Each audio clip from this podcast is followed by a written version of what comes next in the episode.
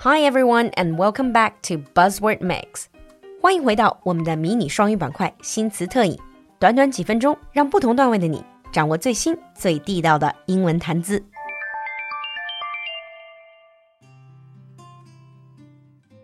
In today's buzzword mix, our buzzword is Christmas crackers. It's that time of the year again when people get together to celebrate. However, with the news about the still ongoing pandemic and new lockdown measures, many people around the world are not exactly going to celebrate Christmas as they used to. So I thought in today's buzzword, we're going to take a look at a special festive word to brighten things up. 又到了一年圣诞季，不过今年由于这个变幻莫测的疫情，很多国家在圣诞季都开始了管控，甚至封城。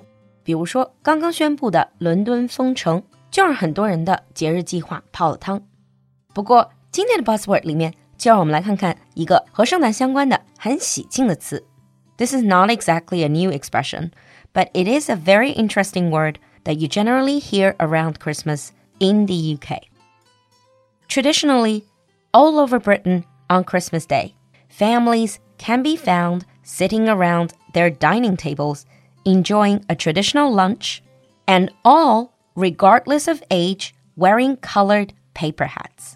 在英国传统的圣诞季，大家聚餐的时候，你经常会看见不分老小，每个人头上都戴着一顶五颜六色的纸皇冠。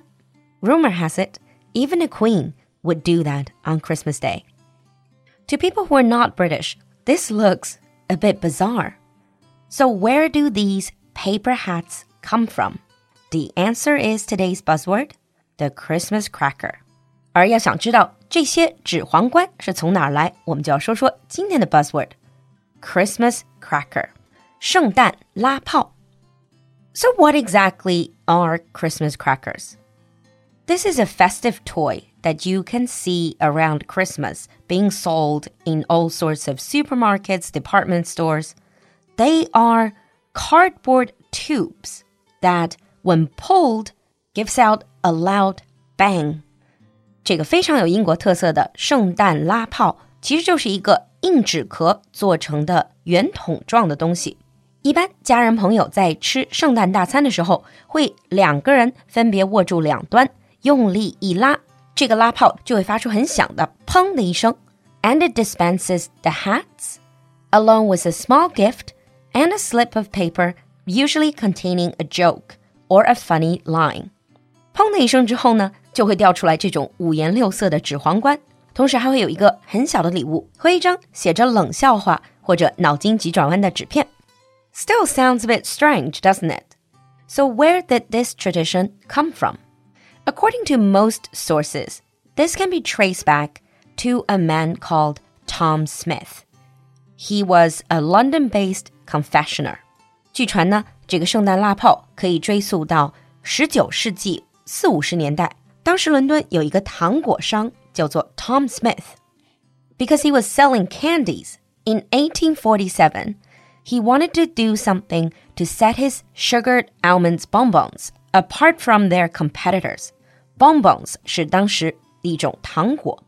So he wanted to create a different product. So he began including love poems inside the paper wrapper. At first, this type of candies were commonly given to women by their suitors. 当时的这种糖果主要是男士买过来送给自己正在追求的女性的，所以呢，Tom Smith 就想了一个办法，在这个糖果的包装纸里放进了一些肉麻的浪漫诗句。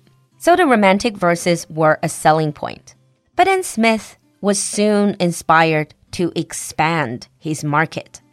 One day, he was watching a cozy fire spark and crackle in the fireplace. 据说 Smith 有一天听见壁炉里的柴火燃烧发出的这种 crackle 噼啪声，马上灵光一闪，and he decided to add a surprise bang noise to his products. He thought this was sure to catch people's attention. 所以他就把包装纸做成了这种拉炮的形式，让大家在拆包装的时候 会把突然发出的这一声啪的响声当做一个惊喜。And soon he replaced the candy inside with a toy and replaced the love poem with a joke so he could sell to other people.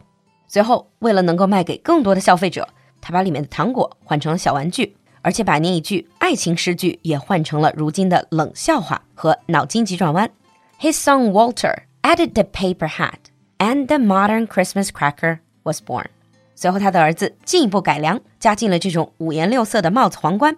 这就是如今在英国人的圣诞餐桌上还能找到的这种 modern Christmas cracker. It is a very simple idea, but it is all good fun, especially around holiday season. So to wrap up, let me share with you a couple of silly jokes you generally find in Christmas crackers. 最后就和大家分享一下这种在英国的圣诞拉炮里经常能看到的一些冷笑话。A lot of it is wordplay，很多都是文字游戏。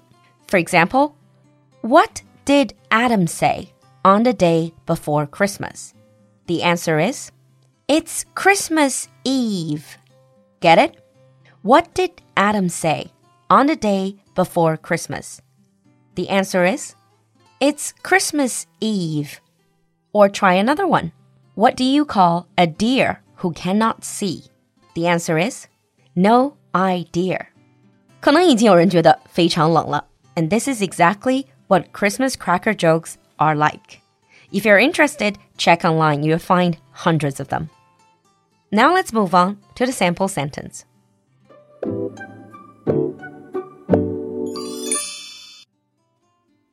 For many families in the UK, crackers are a must have at Christmas dinner. For many families in the UK, crackers are a must have at Christmas dinner. 你听懂了吗？关注我们的公众号“露露的英文小酒馆”来获取更多拓展内容。So, do you know any other interesting Christmas traditions? 期待你的分享，我们下期见。应不少酒粉的要求， 酒馆自己的进阶口语第十一期课程已经开放早鸟价优惠预定了。预定一份课程，作为给自己的新年礼物。